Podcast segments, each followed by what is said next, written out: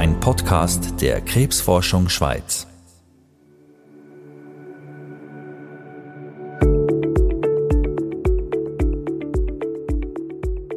Es gibt ein Zauberwort, wo Krebsmedizin in den letzten Jahren prägt hat. Das Zauberwort heißt Immuntherapie. Mit der Immuntherapie kann man heute Krebsarten heilen, die bisher tödlich sind. Caroline Orber forscht an der Universität Lausanne auf dem Gebiet der Immuntherapie. Also ich denke, es hat, es hat die Behandlung revolutioniert.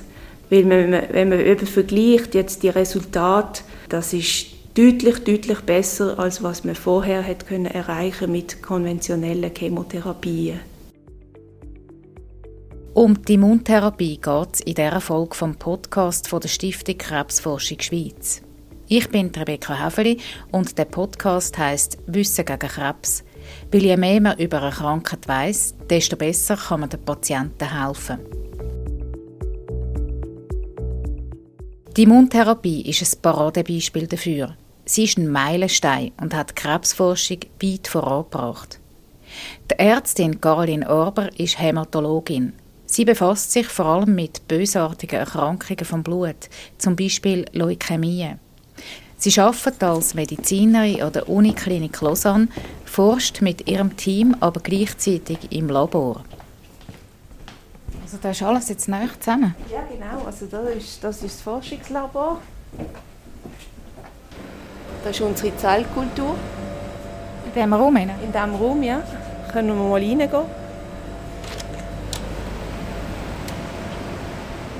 Dann haben wir die Arbeitsplätze, einen Laminaflow, wo man eben in, in steriler Umgebung kann die, ähm, die Zellkulturen machen wo man die, die Zellen dann rausnimmt und äh, kann äh, einen Teil rausnehmen, damit man sie dann kann testen kann.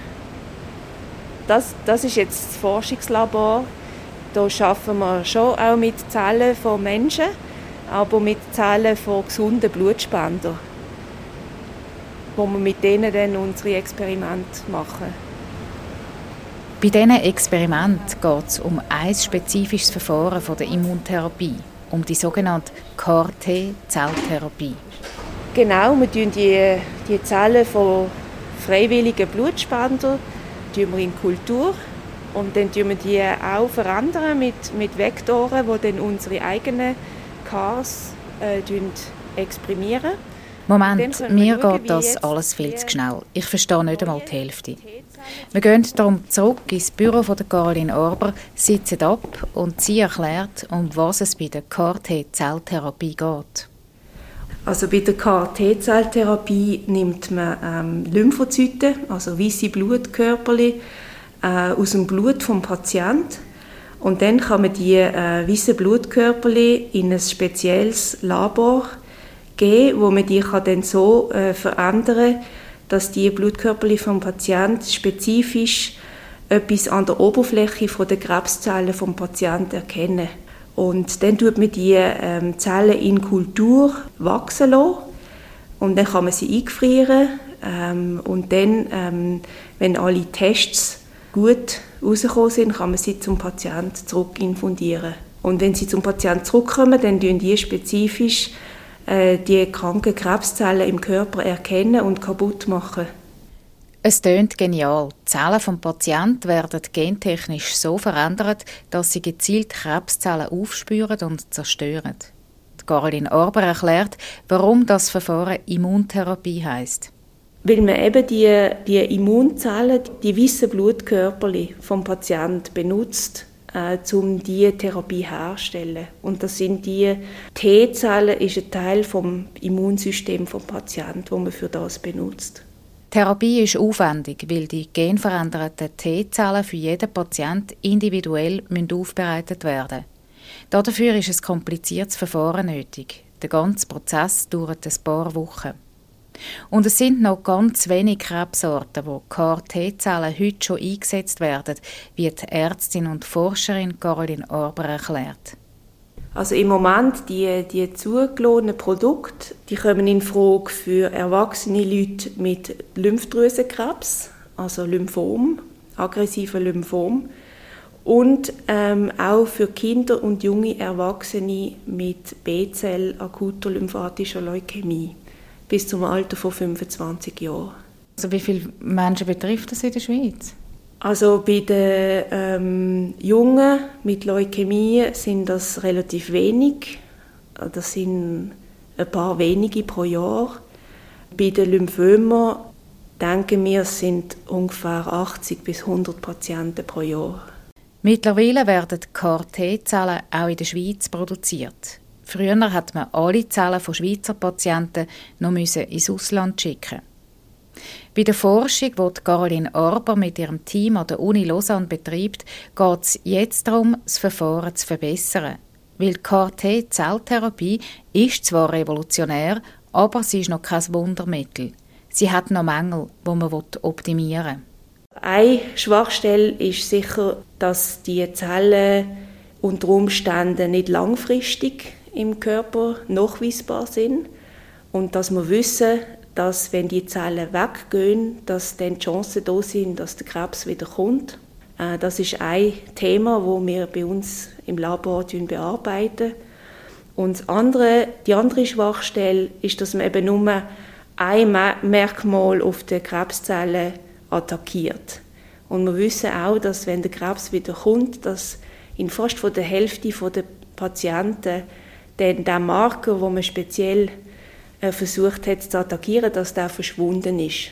Also das heißt, der Krebs ähm, hat den Marker verloren und entzieht sich dem Druck von, von der Therapie. Der Patient hat vielleicht noch die Zellen, aber kann sie nicht mehr erkennen.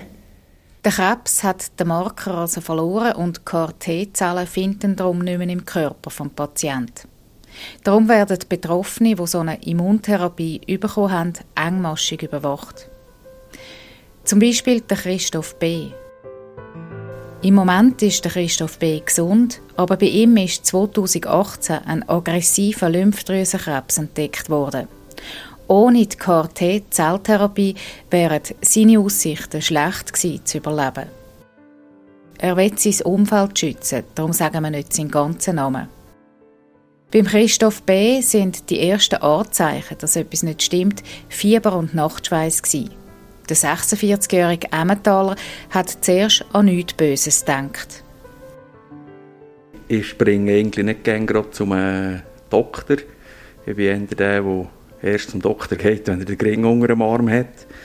Und äh, von dem her, ja, wenn es mir dann vielleicht schlechter gegangen wäre, wäre mir dann früher gegangen. Ich bin eher der Typ, der halt lieber noch bisschen wartet und denkt, das kommt schon gut. Ja. Sie ist aber nicht schnell wieder gut geworden, sondern schlechter. Der Lymphdrüsenkrebs hat schon gestreut und Ableger in den Nieren, in der Leber und im Knochenmark bildet. Der Christoph B. hat eine Chemotherapie und dann noch eine Stammzellentherapie gemacht. Dann hat er aufgeschnauft. Es hat gut ausgesehen. Aber nach drei Monaten ist der Krebs zurück. Ja, da ist schon noch ein bisschen Welt zusammengeht. Also schlimmer, wenn ich zuerst mal sagen, weil auf einer Seite hat man ja drei Monate vor einer Befreiung bekommen. Ich weiß noch, das war eigentlich gerade das Weihnachtsgeschenk, das ich bekommen habe, dass er wirklich weg ist.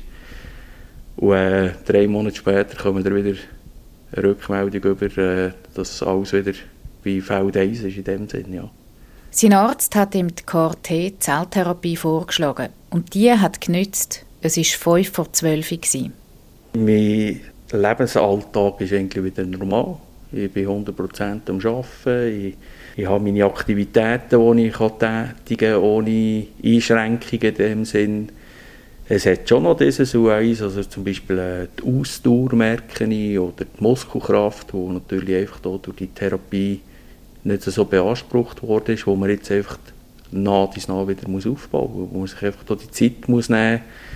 Das bringt man nicht gerade von heute auf morgen wieder her. Oder? Es wird dem erst bewusst im Nachhinein, eben, als ich das so gelesen habe, ja, es war wirklich 5 vor 12 Uhr, ja. Der Christoph B. ist glücklich, dass er zu denen gehört hat, wo eine Immuntherapie überhaupt in Frage gekommen ist. Die Krankheit, sagt er, hat ihn schon etwas verändert. Also es sind Kleinigkeiten, also ich sage jetzt nicht materiell oder so.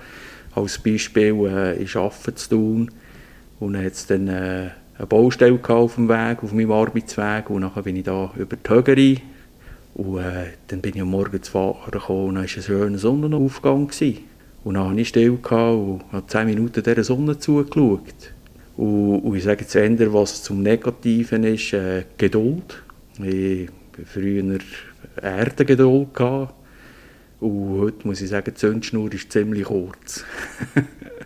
das sind so die zwei Sachen, ja.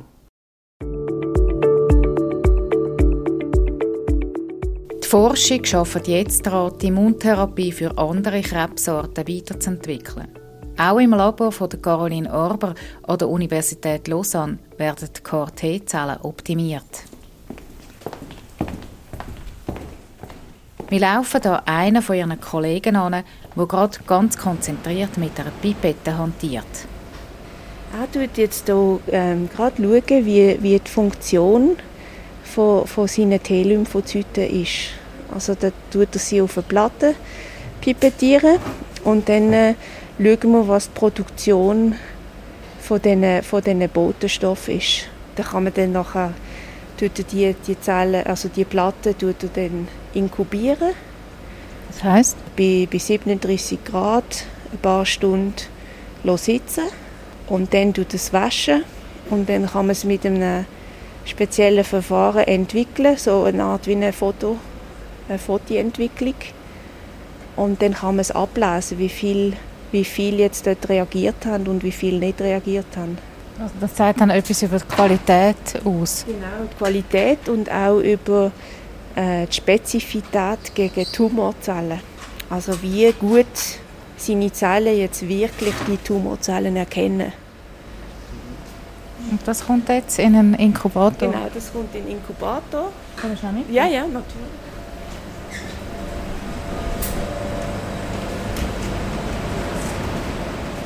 Kommt jetzt hier in den Inkubator bei 37 Grad. Das ist ein Wärmeschrank. Da hat es schon andere äh, Güterli drin. Genau, also in diesen Güterli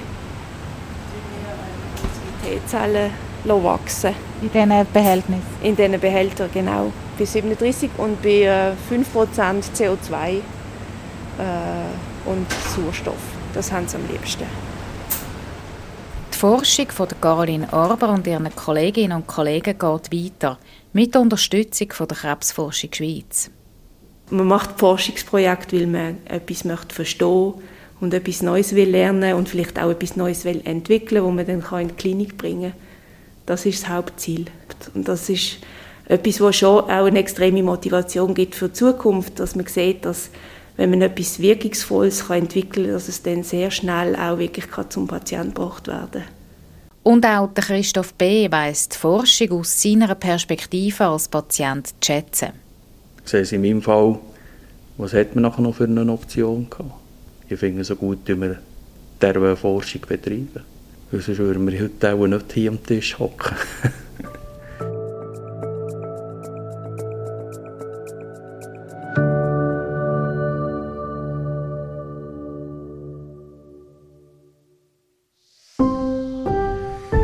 Ein Podcast der Krebsforschung Schweiz.